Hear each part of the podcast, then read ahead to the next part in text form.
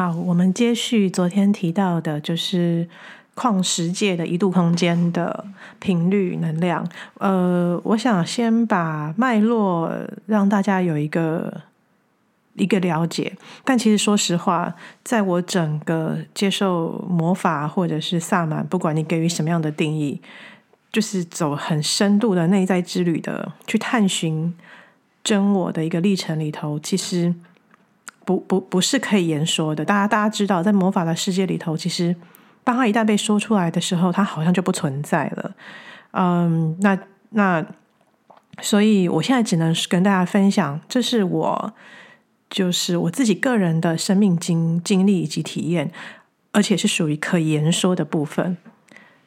那么，大家大家要把一个东西放，就是。放在你的心里面，就是我现在说出来的，可能只有百分之二十是可以让大家听得懂的，但是有百分之八十，就是如果硬要讲比例的话，它是在一个无法言说的一个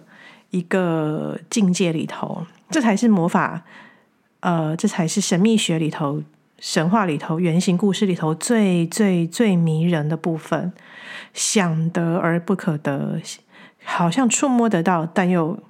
又无法成型的那种，那种，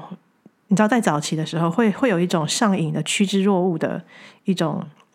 你想要去触及神话，或者是你想要去触及神秘学真正意义内涵的那种那种冲动。呃，好，所以我想要，我只是想要跟大家说明一下，它大概长这样。可是你如何去跨到那一个领域，那一个神秘的领域？啊、呃，那一个神秘的氛围，可能要等你们二三十年后再来跟我分享吧。因为至少这个是我花了前半生吧。我今年四十六岁了，呃，真的就像荣格讲的，个体化的历程好像似乎是在四十三岁。如果要定义的话，大概成型，然后之后会开始走走向嗯、圣杯寻回圣杯城堡的历程。呃，所以这是我现在的这个年纪，加上。我是说生理上的社会化的一个年纪，加上，嗯，我大概从国中开始就非常深刻的在探索我自己的内在世界。那昨天有提到嘛，我其实就是在国中的那个年代，就是在我一无所有、最悲惨，那可以说说是我的悲惨年代吧。如果可以把我的生命历程整个做一个阶段性的划分的话。我觉得我此生最悲惨的，也就是被丢到地狱里头，一无所有，丝毫不见光影，呃，所有的一切都崩解了。其实就是在国中的那个年代，就在我迈入十三岁的那一年开始，整个国中生涯。但这也很有趣哦，就是作为一个我作为一个冥王星在八宫的人。然后我有我有群星在天蝎嘛，冥王星在八宫，而且冥王星作为风筝相位的顶点，其实我毕生都在体验，在寻找冥王星八宫顶点。其实冥王星大家知道，它就是天蝎座的守护星，而八宫是天蝎座的守护宫，所以他回到了他自己原本的宫位里头。而八宫冥王，它就代表着最深的情欲、权力、神秘学、各种黑暗的、肮脏的、不可见的、不可触摸的，呃，底层的语言，就都在冥王八宫。而它是我的风筝相位的顶点，所以它在我的灵魂印记里头，它可以说是我毕生所追寻的。我的目标只有这么一个。那当然，这是在我的阴性的哦。好，不聊太多我的星盘哈。好，反正就是停在这里，冥王八宫。所以冥王八宫，我到我到此此刻再去回溯，我是如何走来，而我如何去赢回这些内在很非常珍贵的宝藏。那其实有一个很大的原因，很大的一个关键啦，应该这样说，就是一无所有。当你的人生所有你相信的一切，你的价值信念，或者是你的生理上，因为我很多人会讲哦，我家里很穷啊，我没有什么钱啊，我从小就就已经吃不饱喝不暖了，那呃穿不暖了，那我哪有时间去追求精神的世界？诶，这就是我我讲的，除了精神的匮乏之外，还有生理上的、物理上的，也就是你在行动上，你完全不不是不被。呃，完全是受控的，不被没有自由的那种失去自由的匮乏。因为在我的国中开始，我进入到了体制内的，呃，我也曾经在放牛班待过几个月，这是一个很有趣的历程。也就是从我的国小一个贵族学校，然后进到了一个呃人间界里头，人间炼狱吧。我不能说那些中低阶层叫人间炼狱，我现在只是用我原始的语言，对于一个孩子、一个青少年，进到了一个嗯，完全跟我不同世界的人，然后密集的、非常非常密集的有，就是一个班级有六十个人，然后一个一个年级有三十个班的那样子的极度密集的一个状态，然后学校空间非常的狭小。然后体制内嘛，所以非常的严格。我们的学校是打出名的。我现在讲的是外在的情况，也就是我是在一个外在极度被被要求鞭打，嗯，完全是受制于外在权威者的命令，每一天、每一分、每一秒，很可怕。就是大大家知道那时候是升学嘛，在在升学，当然我后来就就到了资优班去了。呃，很可怕，所以那个对于我的精神生活来说，是一个急速下降的一个年代。我在小时候，在国小的时候，即便我家里就是语言暴力家庭的那种那种肢体暴力的的情况之下，那大家知道灵魂会自己去找出口。所以我小时候至少在我学校里头，我我有我有大自然的环境，相对舒服。然后我会我会跟虫说话，我会跟石头说话，就是。我相信大家很多很多灵性敏感的人，或者是从小有一些被压抑的人，都会有这样子的体验，就是在你最纯真年代的时候，呃，即便外在这么再怎么不了解你，我们总有办法去寻找自己和自己连接的语言。这个东西其实很宝贵，它其实也是帕西法尔他还没有名字的时候，一个纯真少年代表的一个象征，就是一个。嗯，什么都一无所知，而自己会去找到自己和自己，呃，去和自己核心连接的那一个那那一块，而那一块是不需要被教导的。凡是需要被教导的，其实它就已经会变成是一个规范，会是一个镜子，会是一个一个框架。当然，这框架在在后面的训练里头是非常必要的。Discipline 就是规范训诫。然后规律、纪律这个东西，在日后所有的灵性修行也好，你要精进你的神秘学的系统也好，或者是你要去雕塑你的，不管哪一个方方面面，它是必要的。但是我现在讲的是最原始的那一块，也就是不用被别人、不用需要任何人的认可，你就自然而然会自发性的会有一个连接那个东西。我想讲的是那个东西，对，在我孩童时候，那个东西其实我是拥有的，呃，尤其是在外境家里，就是永远在争吵的情况之下，我们总会找到一个内内心很柔软的那个地方。这是人人，就是如果从心理学来说的话，这也是人类求生存的一种呃生存机制。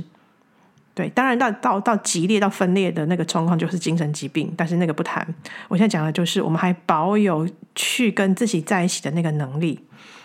而且知道自己在做这件事情。呃，或者是长大之后你知道你在做这件事情，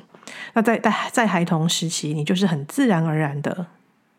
你想要活下去，你需要活下去，你再找可以让你活下去的各种资源，呃，就这么简单。那所以到国中之后，那是天崩地裂。我顿时之间，我觉得我怎么来到一个，如果用现在的语言来说的话，就是一个灰暗的、毫无灵性的，然后非常嗜血嗜杀的一个世界里面。因为在那里头就只有竞争、打骂、规训，嗯，完成每天该做的事情，就很像在坐牢，就是在对，就是在监狱里头的感觉。我即便我那个时候我的唯一的出口就是我喜欢看世界文学名著。我从国国一开始，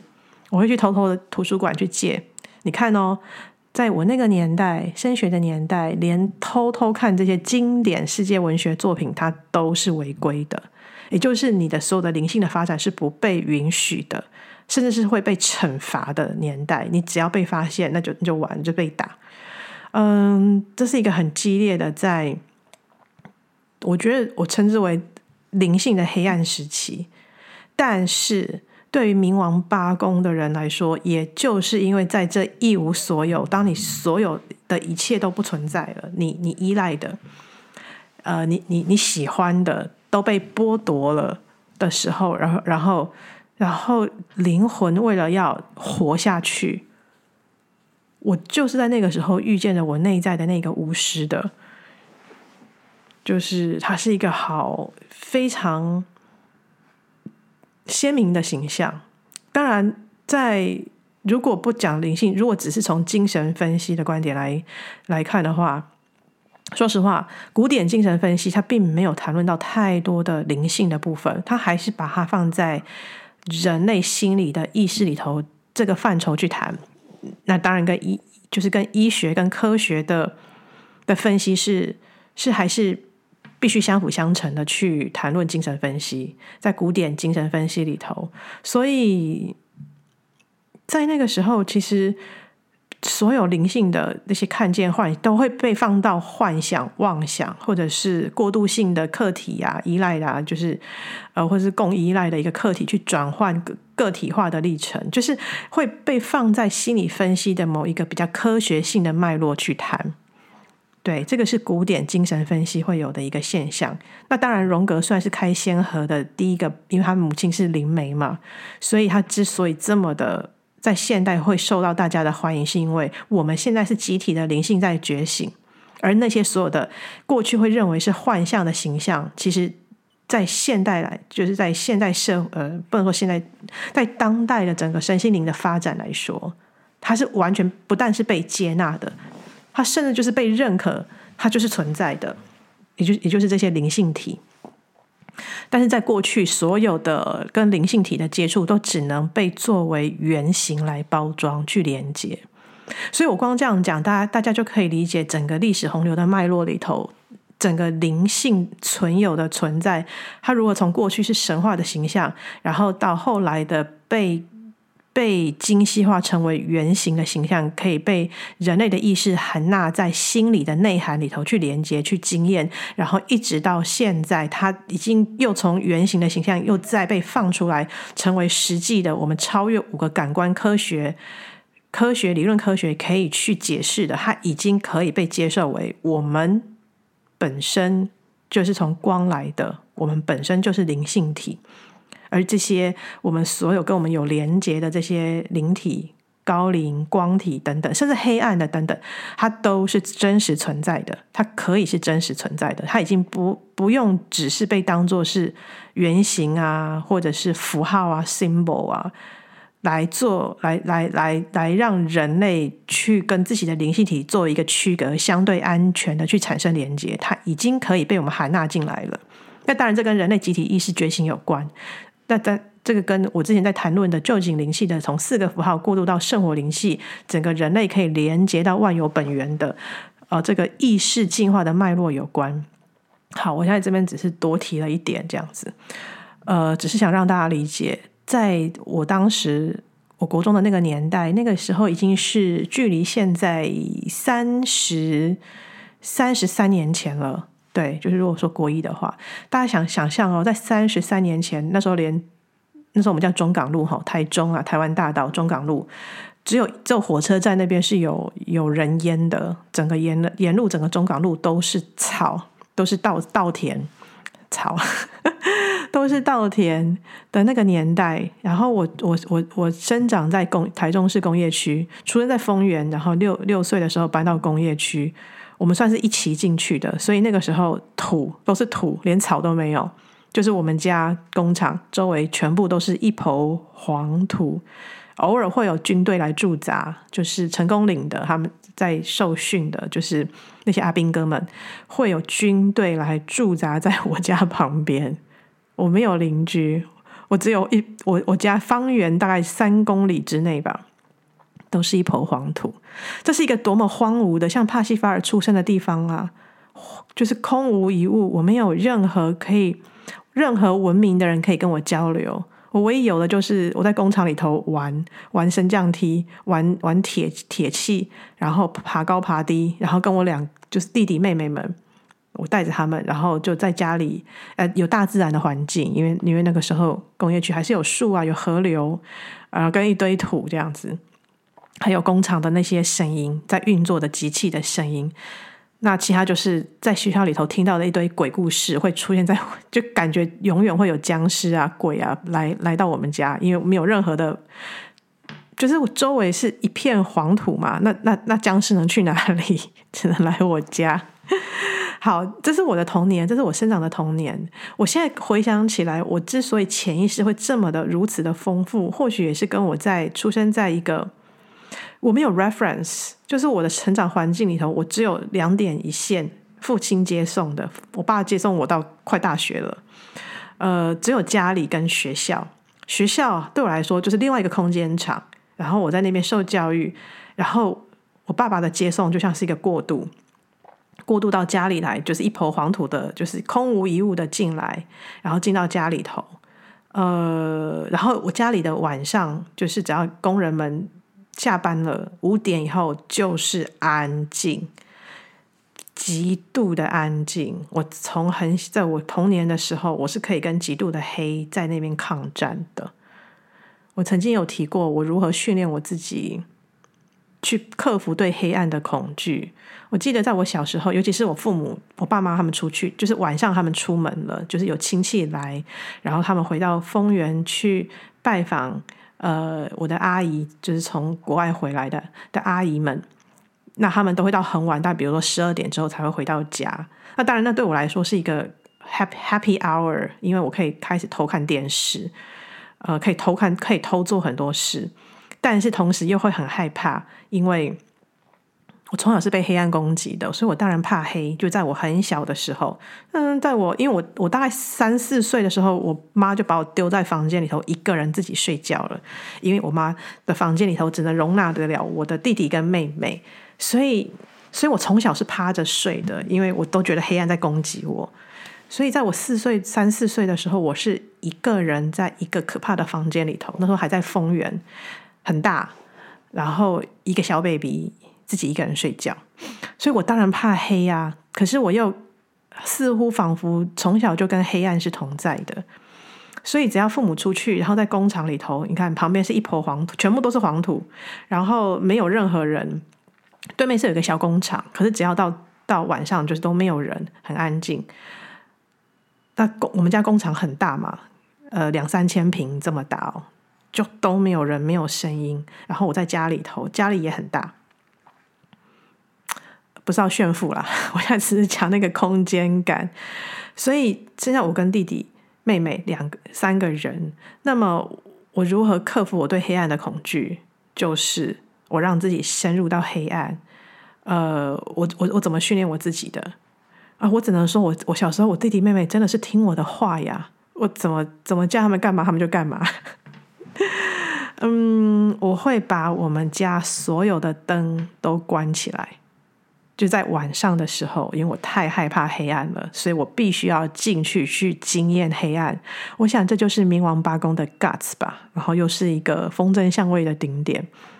我把我们家就是晚上把所有的灯都关起来。你知道那时候工业区连路灯都没有，那表示到我长到几岁的时候，我们才跟跟跟就是跟国家吧，还是跟什么，反正跟。跟其他的呃机构单位申请，我们家要有路灯，要不然的话，其实连路灯都没有。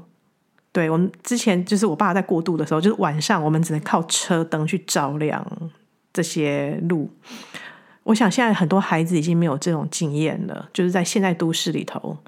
你即便在乡下好了，现在乡下也好多人哦。因为台湾实在是太小了，都市人都跑到山上去了。但在我那个年代，我们家是连路灯都没有。对，然后我我会把家里的灯全部关起来。我我想，我现在可以回想，如果我我弟弟妹妹应该在瑟瑟发抖，在某一个角落吧。不好意思，这这个画面实在太好笑了。明白有有这个龙姐姐、龙大姐，把灯关起来之后，然后我会怎么训练我自己去克服黑呢？我家很大。然后工厂也很大，我会开始就是闭上眼睛，闭上眼睛哦，灯关起来都是黑的，然后在家里面摸黑走一遍。我会一直走，一直走，就是眼睛闭起来，然后灯关起来，然后凭着自己内在跟自己内在的恐惧在一起，然后从我家里面开始走，走了一遍，还不敢走出工厂啦，就是在我自己住家里头，住家也很大了。嗯，我走完一遍之后，我觉得我已经到了极致了，然后我可以跟我的恐惧在一起了，这个时候我才会把灯打开来。我这个训练训练了好多次，就是不止一次。嗯，好像这就是一种本能吧，一种古老的灵魂的本能，就是因为太害怕某样东西，而我必须要跟那样东西在一起，我必须要看看清楚那个我害怕的东西，我才有办法去放下恐惧。而我从小又是一个不喜欢被驾驭的人。尤其是是被我被未知的恐惧所驾驭，我总会想要去凌驾它，我总会想要去看清楚、看透。嗯，所以这个是我小学的时候我的经历了，但是到我国中的时候，我就讲了，我很多这些体验、靠近恐惧去体验的能力都被剥削掉了。也就是我在那个时候，我开始觉得我失去了一切。我的自主能力，所以我只能包括我的幻想的空间，我我已经被所有的学科给填满了。我记得到我国三的时候，我一天要考八科，从早上七点考试，考卷发下来就变考试的机器了，考到五点吧，我忘记是五点还是六点回家了，反正就是一整天都在考试，就是要把我的灵魂折磨到爆就对了。就是整个社会体制，那个时候我们还要背三民主义的那个年代哦。你们现在不要讲三民主义，连公民都没有了吧？啊，应该还有啦。嗯，八科就是每一天都要考八个科目，然后回家当然就是复习作业，就是这是疯了吗？塞满，他真的把我的灵性体，把我的想象力，就是整个社会体制、学校。呃，家里我妈是一个要求就是很可怕的一个母老虎，还好，我只能说还好。我的窗口是我的父亲，我爸爸。嗯、我爸爸他他他他是我的完美的隐藏推动，他是共鸣的红龙，六二人，天蝎座。我爸有一颗非常纯真的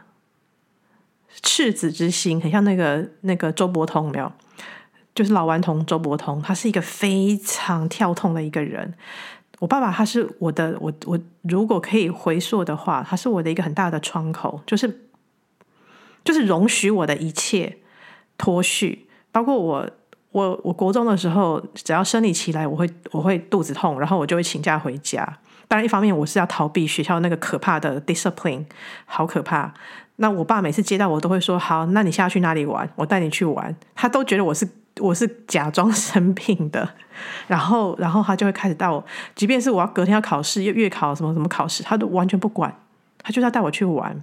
所以我很庆幸，还好我还有一个这样的父亲。可是就因为是这样的父亲，所以我妈妈很辛苦。那么这也是造成家里一天到晚在大吵，然后然后肢体暴力的一个很大的原因，就是我的父亲不配合我的母亲。呃，好，这是家里的故事，但是。我要提的就是，就是因为在国中的那个年代，失去了一切，我所有的，我连我的想象力都要被剥夺了。我只能偷偷看那些书，那些呃世界文学名著，然后开始，我对于人性，我对于自己的内在的发生、外在的发生，我有了，我非常的痛苦、挫折。可是同时，我也非常的好奇，就是到底为什么？相爱的人要这样子的互相伤害彼此，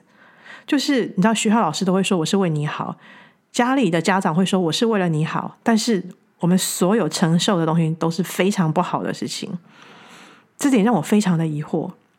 所以，也就是在国中的时候，我决定要当治疗师，心理治疗师。然后，第二个愿望就是我要环游全世界。我有五颗星在在在天蝎座的九宫，然后跨到一点点十宫，所以我从小就有一个环游世界的国际观的一个梦想在。嗯，但同时我的内在世界里头，就是就是我我我可以在白天扮演着跟同学们讨论功课的那样子的一个一个好同学、好学生，但是我的内在世界，我自己长出了一个。一个巫师，而这个巫师是没有人看得见的，我也不会去跟任何人讲。我相信很多人有这样子的经验。我我现在只是想要凸凸凸显出来，就是或许我我有别于一般人最大的原因，就是来自于我从来不需不需要别人的认可，我不需要别人的认可而去做这件事情，我也不需要别人的引导或者是教导。那当然，那个是来自于古老的灵魂，我有那样子的记忆。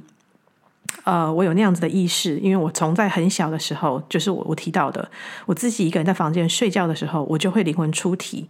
我会看到我自己的这个肉身，然后我会问我的灵魂，你到底是谁？因为我那时候对自己的肉体非常的不习惯，而我那时候的意识已经可以高到我知道这个肉体跟我是不同的不同人，然后我就一直很疑惑，我怎么会挑这个肉体进来？会挑这个身体，会挑这个家庭，会进到这个地方来，所以我常常会从很高的视野，我的灵灵魂会会会飘到，比如说我们家的天花板，去看到这个躺在床上的自己，去问，就是你到底是谁？我为什么？就是到底谁是我？就是我觉得我的灵魂是我，可是我看着我的肉体，这感觉这个身体好像又是我，我非常困惑这一点。这个东西，这个都是自发性的。然后我小时候就会开始自言自语嘛，很多人都有吧。我现在还知道说，我在跟天使讲话，我在跟我的扬升大师讲话，我在跟我的指导灵讲话，我也在跟我的高我讲话。反正我小时候就是就是一个人格分裂，我的我的耳朵可以听到好多好多好多的声音。嗯，好，所以巫师是在国中的时候出现，开始他就开始告诉了我。我在经历的一切，同时他也帮我铺成了后面我开始要进入到人间界社会化里头，我所要学习的科目是什么？这很有趣。我的国中学校是我自己选的，我的大学的学个学的科系是我自己选的，我的研究所科系也是我自己选的，都是一些非常非常冷门，我的父母非常反对的科系，但是我爸拿我没辙嘛，我爸就随我。那我妈的话。我月明一百八，我跟他杠上的话，我还是会坚持我要学的学科。所以，嗯，我我似乎从那个时候国中开始，这个巫师他就会让我看见了我在黑暗的底层，然后他带着一盏白光，一盏烛光，去引领着我去看清楚整个黑暗。长成什么样子？这是我非常非常清楚、有意识的看见的。呃，而其中一个很大的关键就是失去一切。当你一切都你丧失了一切了，你感觉就是无父无母无朋友，然后全世界都不了解你。在那样子的品质底下，我在追寻的不是别人的认同，或者是如何去在这个社会上定义我自己。那原因是因为我对于我在外在行为的表现非常的良好，就是我很能够理解外在的社会、外在的眼光，希望我如何表现，那么我就会表现得很好，因为只有这样，他们才不会来污染我的内在世界，我就可以做，我就可以去读各种我想要做的事情了，而我把两个世界摆放得非常好。这在我国中的时候开始，这个东西就就长出来了。因为我很清楚的知道，我父母他们要看到的是什么，老师要看到的是什么。那我只要在合格的、及格的范畴里头去满足大家就好了。所以很有趣，我高中的时候，我的同学就是那种全校非常优秀、那种品学兼优啊、文武全才的那个同学的一些同学。都会觉得说哇，Jay 你好可惜哦，你你你很聪明，你为什么不好好念书呢？就是你好好念书的话，你一定可以拿到第一志愿啊，你可以拿到很好的成绩啊，巴拉巴拉巴拉。可是 I don't care，就是对我来说，呃，我的内在世界的发生是我珍藏的，而那个东西其实我我觉得在我小时候一定有曾经测试过要让别人了解，可是没有人听得懂语言之后，我就。那我就放弃了，反正我就我两个世界就分得好好的，就是你们不要来干扰我的，我我在探寻的世界，但是外在的世界，我可以用你们的方式、你们的语言去跟你们交流。呃，我觉得这个在寻找自己内在的语言是一个很重要的一个一个一个关键的历程吧，就是开始学会区分了，区分区块，就是我跟这些人，他们可以用这个语言让我。了解我的，那么我就放在一个，就之前我很像我之前提到的紫禁城的房子，这个是我长大之后我的治疗师他给我的一个隐喻故事，就是我自己本人就是一座紫禁城，那几紫禁城不是有几百间房子吗？空间啊，宫殿啊等等，那我那我我觉得我从国中开始就开始把人把人事物区分成不同的区块了。而这个东西，在我的核心的原型的核心里头，那是空无一人，只有我自己跟我跟我的巫师，跟我所探寻的一切会被放在那里。可在那里，其实它还是一个未知哦，因为我在探索那里，只是我不让别人去碰触。所以我从国中开始有了这样子的意识之后，高中开始深度的研究弗洛伊德精神分析。不要问我从从哪里知道的，我就是很爱逛书店。我就是去书店乱翻乱翻，然后翻到的。我印象非常深刻。我的第一本精神分析的书，还是好像高普考的用书吧，就是他帮你做好前面会做好分类，然后后面再去解释这个名词的意义是什么。对，我那个时候就只是随便翻，那个时候根本就不知道什么出版社啊，什么意识形态啊，然后什么什么脉络，什么主题议题，没有没有。我就是很喜欢去泡在书店里头，或者是图书馆，然后乱翻，然后我就翻到了精神分析，然后就看到了本我、自我、超我、啊、潜意识、梦的解析、自由联想，就几个字，然后还有防卫机制，就是防卫什么否认啊、升华那些，就这几个字打到了我，然后我非常的眼睛为之一亮，很惊艳。同时，我的《金刚经》也是在那个时候翻到的。《金刚经》说什么嘛？南南怀瑾写的，我印象还有深，我印象就是还有那个时候还包含《牧羊少年奇幻之旅》，那应该是大学了。还有那个《先知》，就是啊，《先知》啊，我熊熊忘记《先知》的作者了。好啦，现在你知道四十六岁了。呃，反正就是在那个时候，对我来说，哲学。心理学、佛学是一个好重要的我的精神的食粮，就是在我可怕的国高中时期，那个就是我的灵性的黑暗黑暗时期，可以喂养我的，可以让我觉得我活着的一些粮食，而重点是灵魂主动去探寻这些不为人知的事情。凡是在台面上的，我都没有什么兴趣。也就是我不会去上一堂课，就听一个人讲。我不听人讲，我直接跟书对话。因为我跟书对话，代也代表我在跟我的灵魂对话。也就是我所做所有的事情都是见不得光的。而我现在回溯过，回溯起来，我才发现这个是一个好重要的一个空间，神圣空间。因为在那里不会被批判，不会被纠正。然后很自由，虽然很孤独，但是因为我可能有孤独的影视的印记在，所以我享受孤独，享受着自己一个人跟自己在一起的那种孤独感。当当然了，很多时候是跟黑暗。现在想起来很轻松哈，但是那时候小时候那简直就是想死吧。就是我我提过嘛，我高中的时候全身皮肤溃烂一年，然后我会把衣服包起来。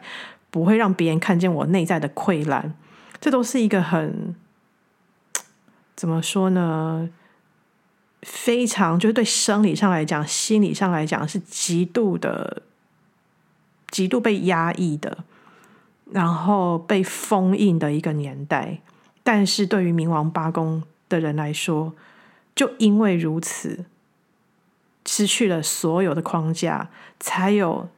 能力让我去探寻到另外一个世界。我我说过，这是人类的本能，灵魂求生存的本能。而这个本能，你就要看你的能量要流动到哪里去。因为很多人是流动到开始自我催眠了，然后被同化了，然后开始否认、压抑，然后解离、呃抽离、疏离等等的。可是因为我从小是大量在自由书写的人，在写杂记的人，所以我没有让自己解离掉。我把那些可怕的事情全部都写下来。这可能跟我小时候三岁开始就自己一个人被黑暗攻击，然后一个人睡觉。我有我的心脏足够强大到跟黑暗在一起，然后不断的被攻击、被压榨、被屈辱，然后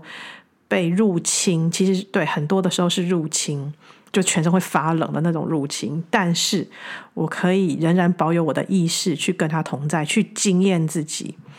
所以我高中开始就在分析我的家庭了。就是我的家庭，我的父亲，我的母亲，呃，他们的关系，就在做内在分析。呃，我会跟大家分享这一块，是因为我想让大家理解，就是很多魔法的神秘学的语言跟学习不在台面上，最难的是在台面下，而更难的是如你如何进到那个台面下，而让它一直存在台面下。因为我碰过太多的。同学啊，学生啊，甚至是听听众，现在开始有听众，因为有 podcast，呃，包括直播的，就是我不认识，也不是我学生，可是会私讯我的，其实都是在问这一块，就是对于一个神秘现象的解答。但是你们要知道，一个神秘学的解答，当它被放到台面上之后，它的魔法就消失了，它的魔法就消失了，它的。它的嗯，它能够影响到、感染到我们的那个效力，它就会，它就会蒸发掉。对，就是黑暗，它是一个非常很 juicy 的，嗯，黑暗的、神秘的、内在的，它是一个充满着宝藏。嗯，有非常非常多丰富的能量啊、元素啊、精彩的内容都在里头。可是当它被摊上来，摊到呃阳光下、阳性意识去谈论的时候，或者是去去寻找解答的时候，我现在讲寻找解答是指，就是很多人只想要透过一个引导、一个一个一个一个答案，嗯，或者是。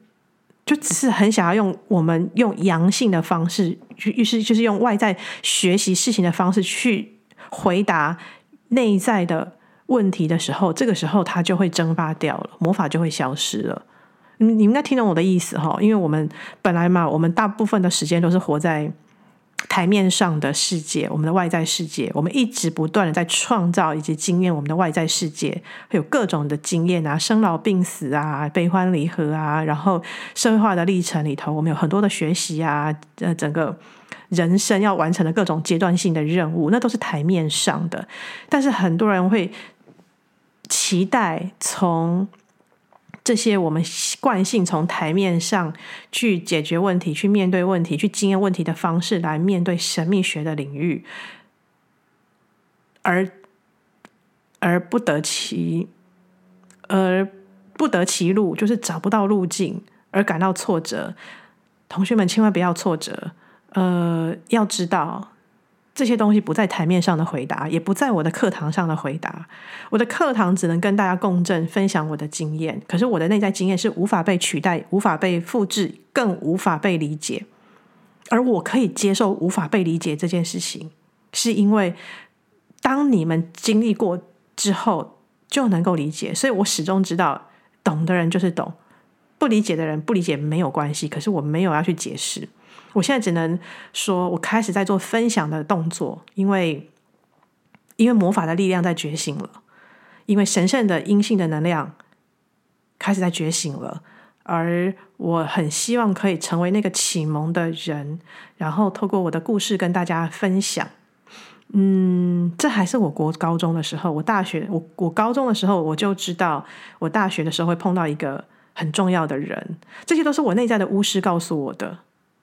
很多人都说啊，J 你好幸运哦，你从小就会有人引导你，然后你就有那些形象出现。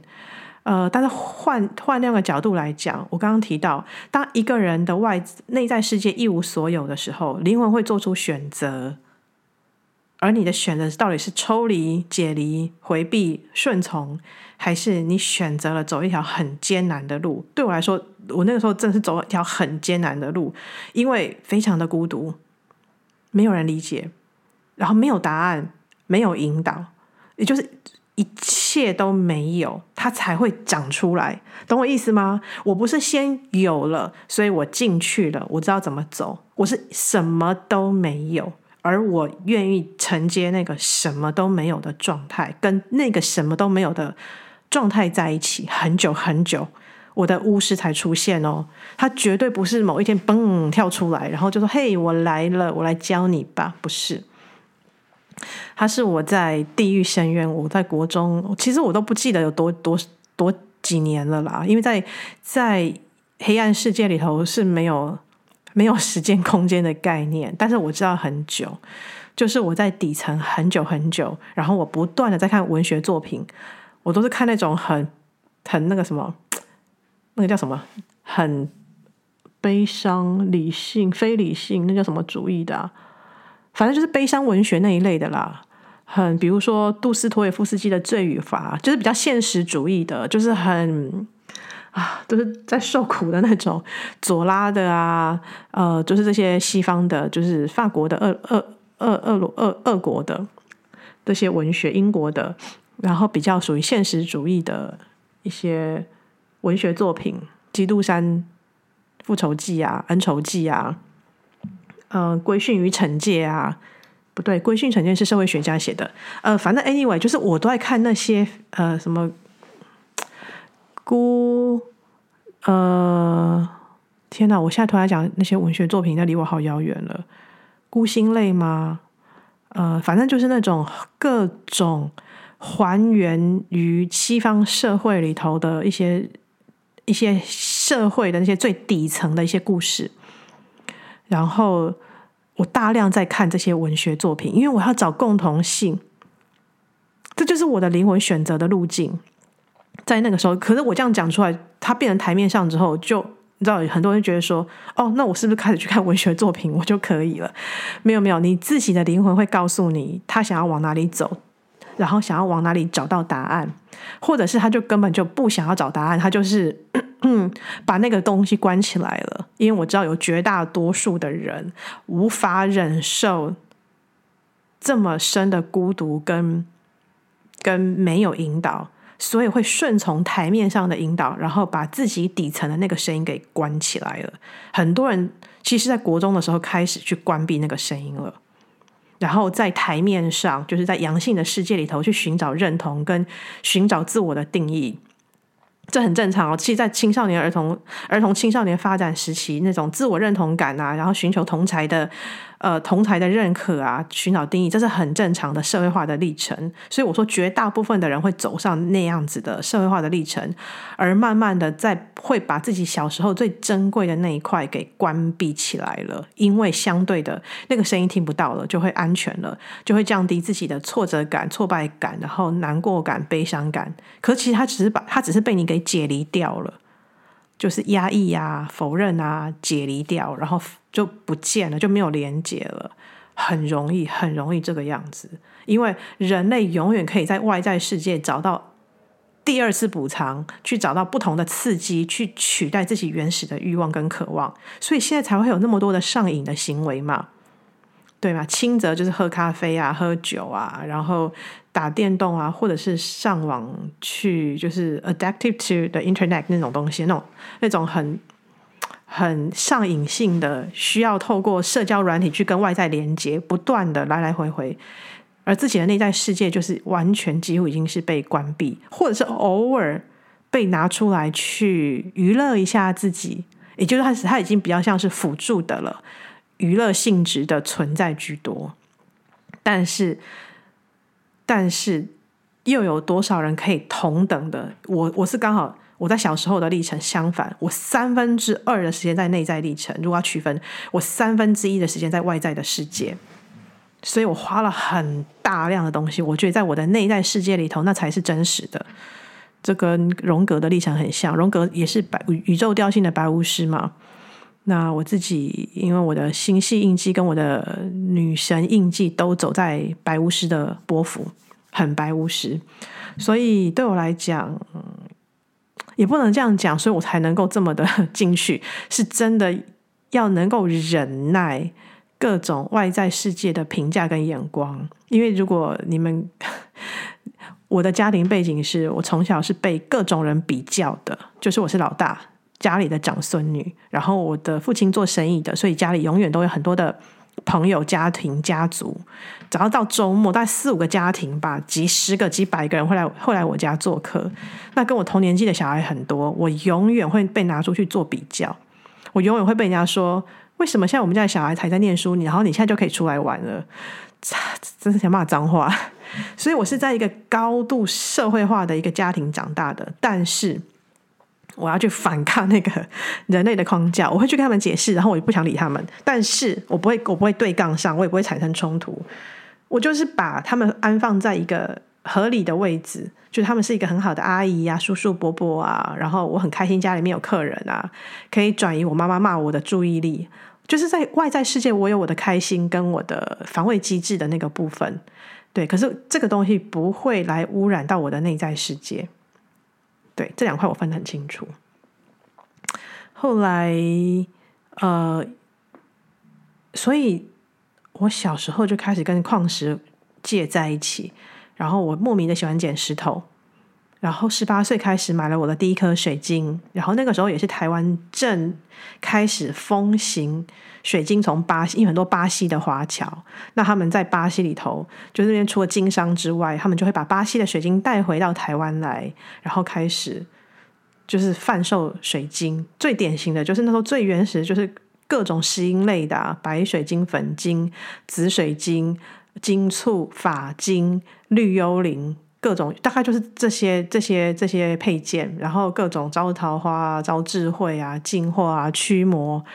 呃，在我十八岁那年，台湾大量的水晶进来了。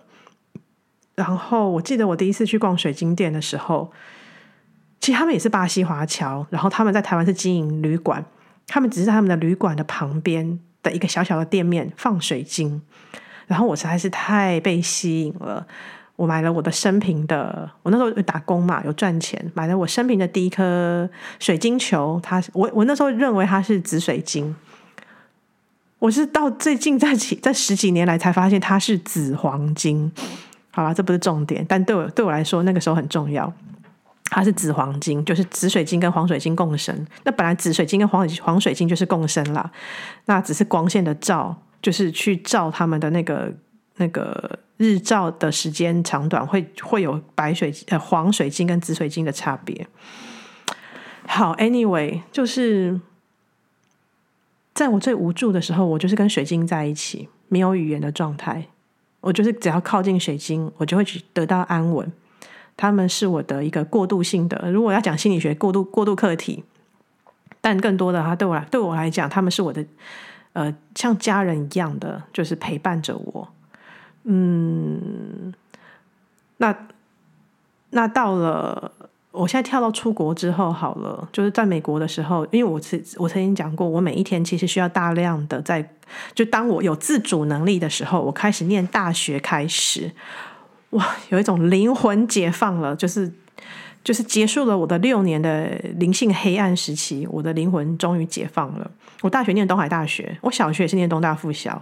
也就是东海这个这个这个地方对我来说是一个好重要的。Hold 住我跟自大自然连接的一个一个空间，所以当我念大学开始，我要求要住宿舍，然后我就开始每天会走两个小时，这是已经就是从那个时候开始，十八岁十九岁开始养成了这个习惯，一直到十年前，我觉得我的膝盖受伤被医生制止了，不能走太多之前，我每一天都会在大自然里头走两个小时。不管我搬到哪里去，不管那个时候我到呃高师大的时候，我想一想，我在高师大，对，我还是会走，但是大在那个时候高师大很多都是在都市里头，嗯，然后到美国就更不用讲了，我不管住到哪一个房子，我一定会找到 trail，就是那种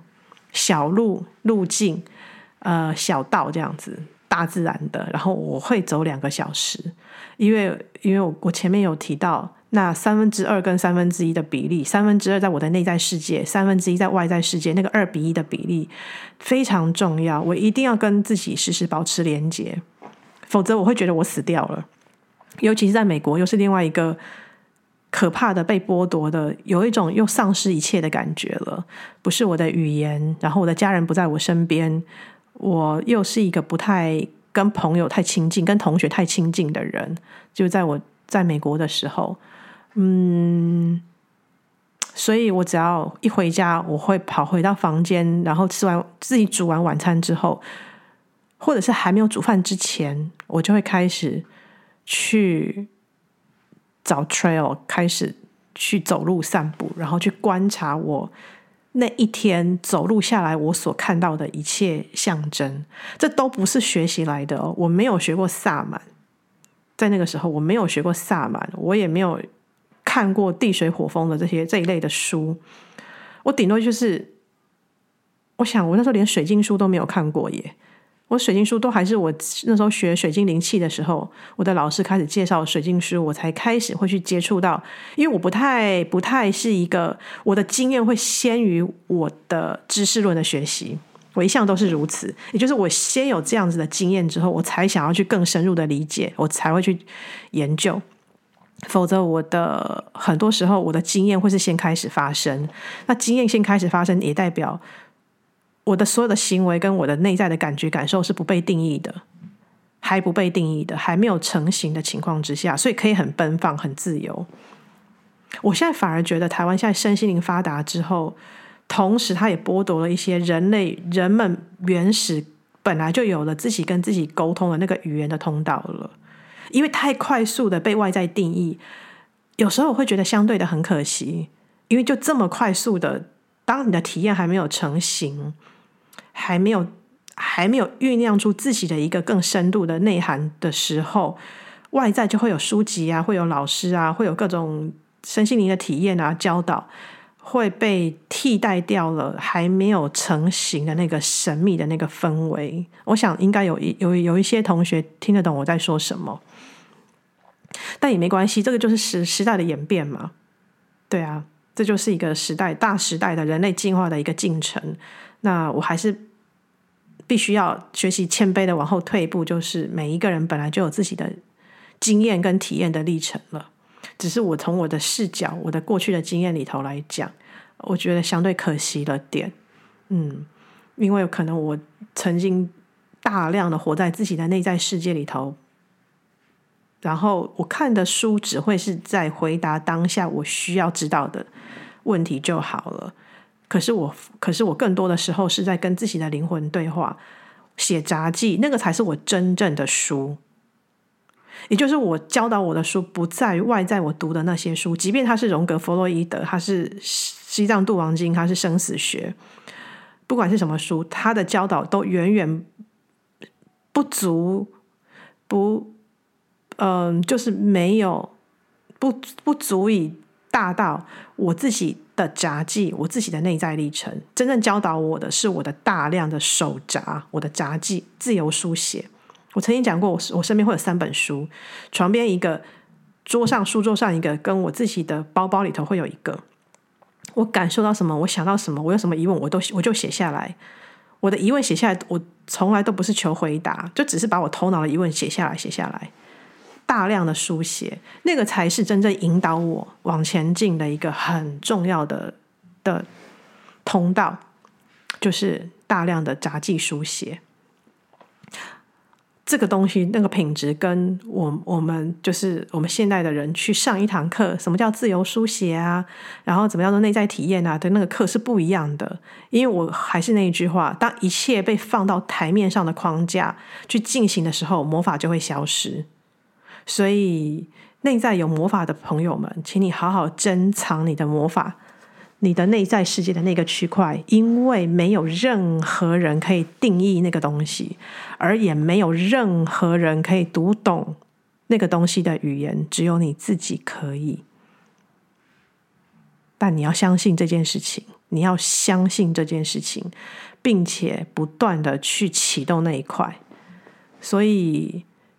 几个东西就是大量书写，然后再来就是我这样好像又变成台面上了哈。再来就是真的要感受过一无所有，失去一切。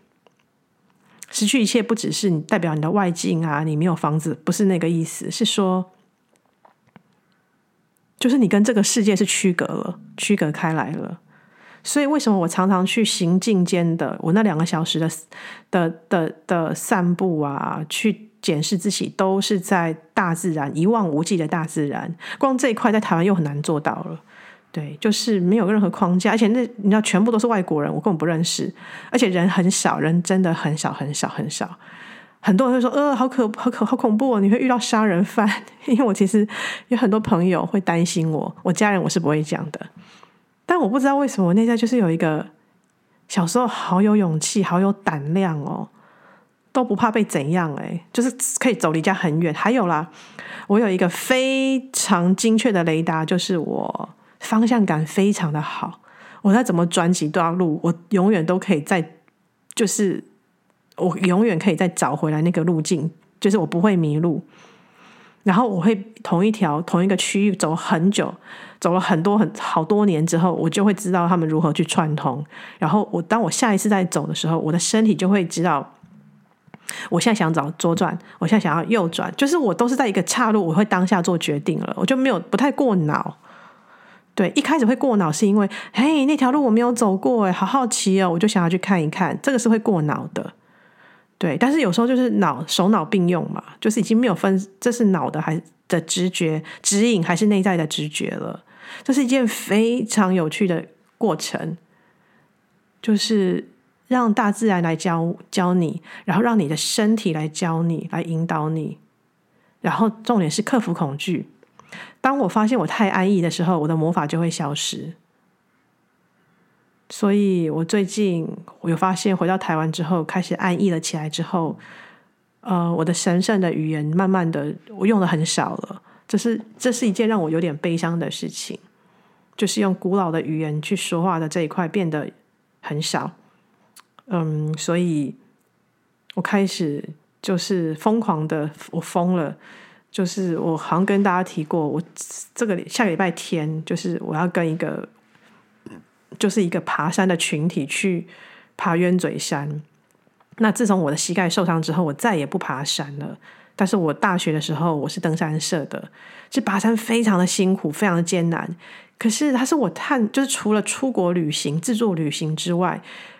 征征服 我不能说征服百岳，没那个本领。但是去爬一座山，去感受山的风景，然后去感受自己体力的极致哦。跟各种危险的状况，因为我真的碰过很多危险的状况，但那时候我都不怕。呃，那个对我来说是一个激发灵魂的一个好重要的，就是探索、探索、去探险，是丰富我灵魂跟我内在语言的一个好重要的一个的一个行为。所以我自己知道，说我到了一个关卡，我就是有个坎，我我要我要再渡过去。那我不知道，我的身体就开始冥冥的当中就开始去搜寻，就是用各种讯息去连接到这个爬山的群体，然后我被邀请，然后我也发现这是对的邀请，因为邀请我的人他非常的体体贴跟细心，然后能够听见我的需求，所以我这个礼拜天就再过一个礼拜，我要去爬冤嘴山，就因为就因为这样，我开始不断在重新的在锻炼自己了，心肺啊，因为我心肺很不好。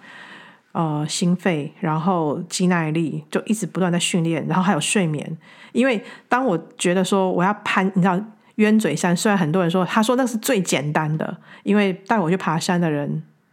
他知道我的体力已经，就是我膝盖受伤，体力不行。他说好，我们先爬最简单的。我的妈呀，最简单的是要攀岩呢，要攀岩呢。呃，但是我内在觉得好爽。因为这是我想要去跨越我的体，就就是我喜欢去跨越我的极限啊，就是跨越那个未知的领域，跨越极限，然后是我想做的。然后，所以我开始在锻炼体力的同时，我已经有点崩溃。然后我突然又被告知，我大概凌晨四点半就要起来，因为五点他们就要接到我，然后我们再去去到登山口。好，这就是一个爆炸了。我已经有多少年，因为在回到台湾之后，舒适的、安逸的，可以可以让自己睡得很饱，然后也很重视睡睡眠。然后现在好，四点半要起来，我就开始在训练我自己了。呃，这个东西非常有意思，就是我觉得在都市里头会寻找一些神话、冒险的神话去进行我自己的故事，这是我的方式。那我我也分享给大家，就是串联到我们昨天提到的那个，就是我们录音档提到的。呃，连接一度空间的语言，就是在矿石界的那种稳定安定，然后你会提取到古老的记忆，然后进到二度空间的语言，就是感觉、感官、感受，而那些东西连接到地水火风，也连接到我们身体的五个五个感官感受。其实很多时候，杂技的书写都是在更精确的去抒发我们的五个感官感受跟地水火风的连接。就是一种生命存在在当下，你如何去觉察你所有一切的发生，身体的、肢体的、情绪的感觉、感官感受的，就是很细致的去连接。其实这些东西都会帮助我们从三度空间的思维频率里头，再往下拉到二度空间，然后再到一度空间。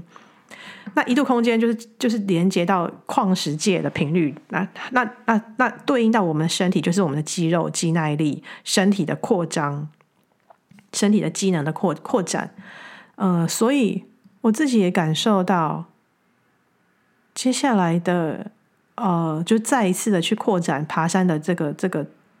挑战身体的极限的这个行为，我也知道我的灵性的觉醒频率讯息。已经进到我的身体，已经爆炸到我的身体已经负荷不了了。它需要更大的，它需要更大的，嗯，就是去扩展自己更大的一个空间，去含纳这些这样子的觉醒了。所以这个这个是身体的内在引导，不是头脑去做分析跟决定的。我自己只是很，我只是自己只是觉得很有趣，尤其是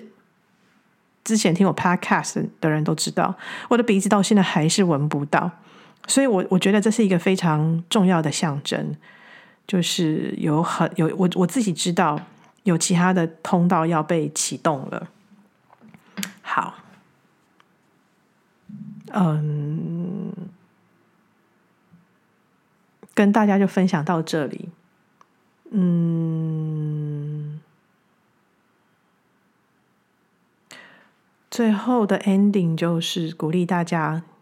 开始去冒险吧，去冒险，去探索，去感受失去一切的恐惧，但同时在失去一切之后，你所会获得的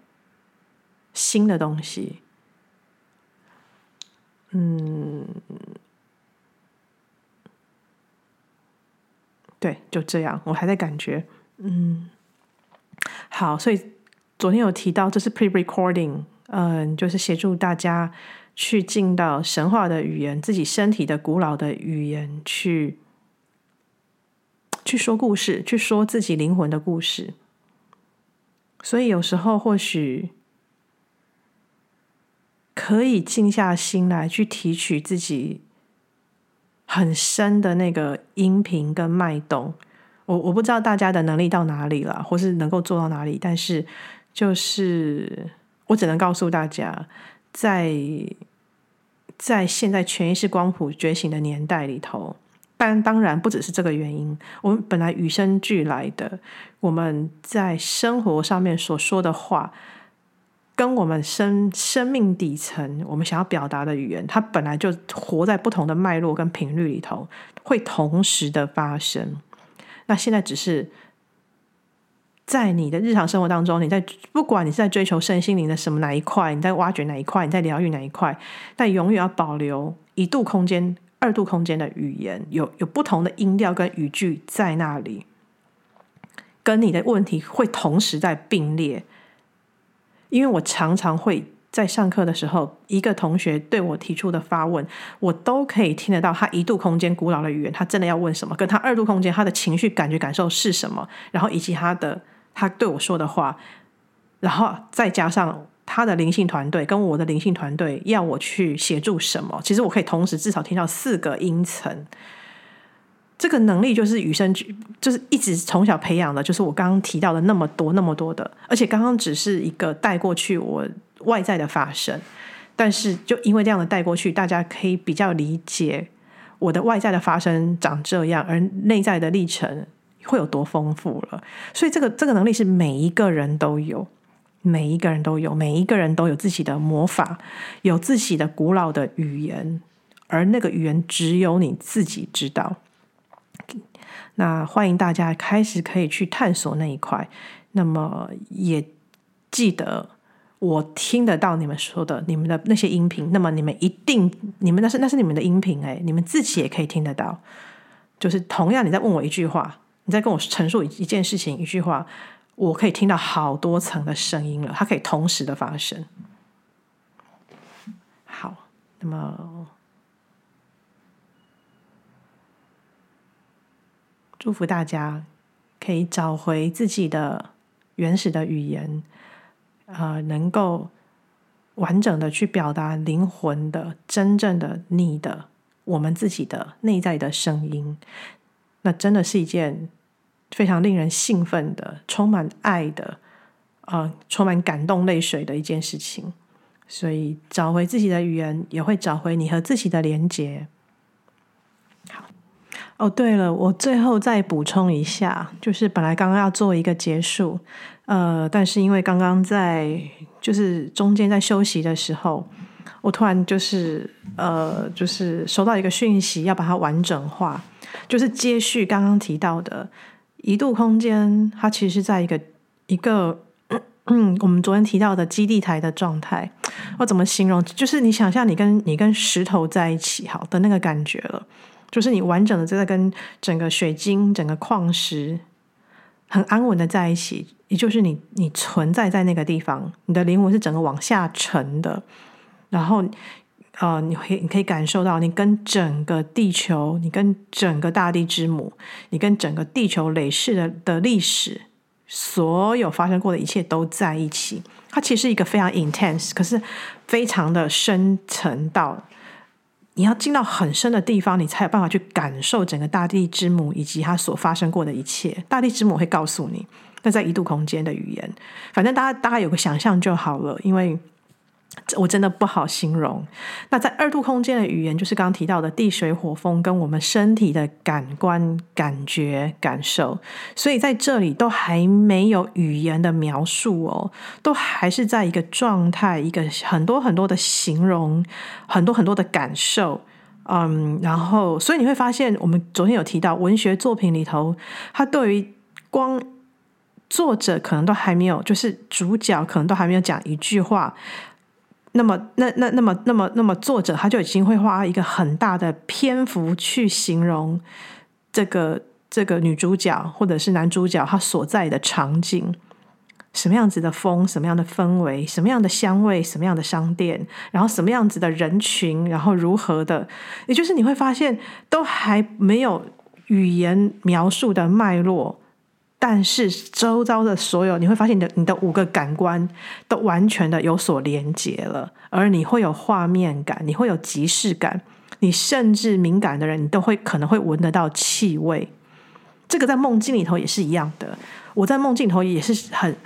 有时候我会闻得到味道。那当然。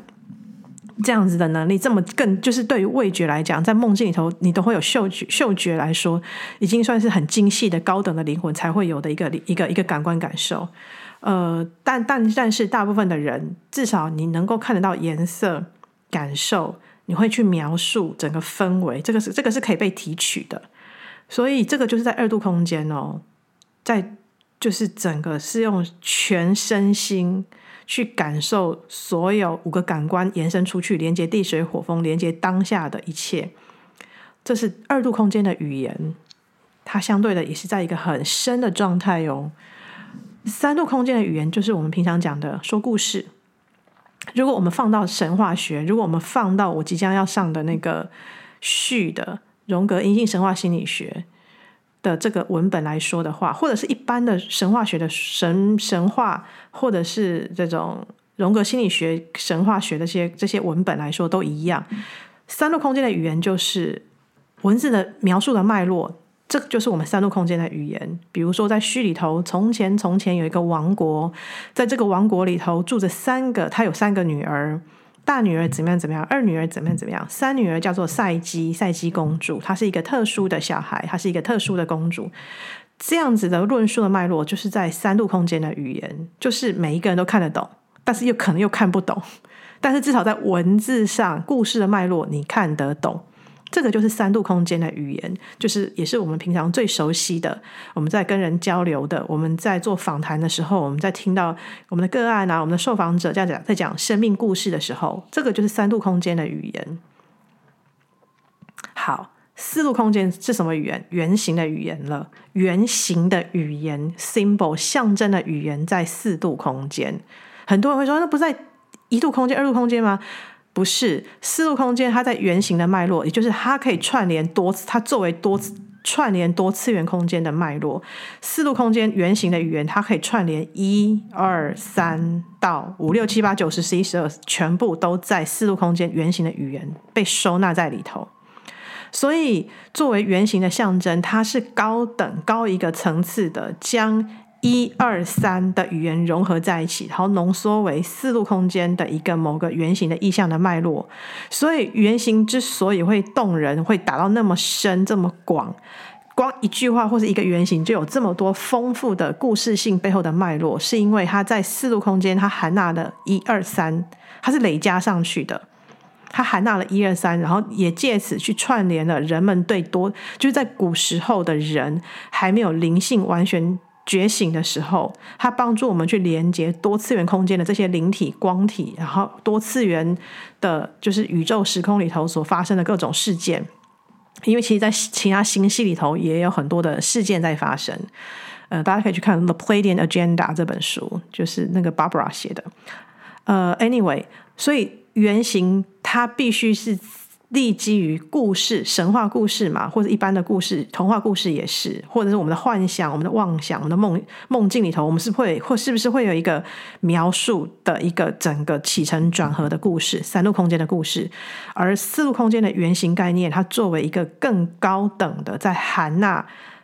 三度空间的的平铺直叙的故事的脉络，以及二度空间的感官感受，以及一度空间的整个地心曾经发生过，而且不断发生过的事件，会来来回回的形成。比如说火，火是一个原型吧，巫师也是一个原型。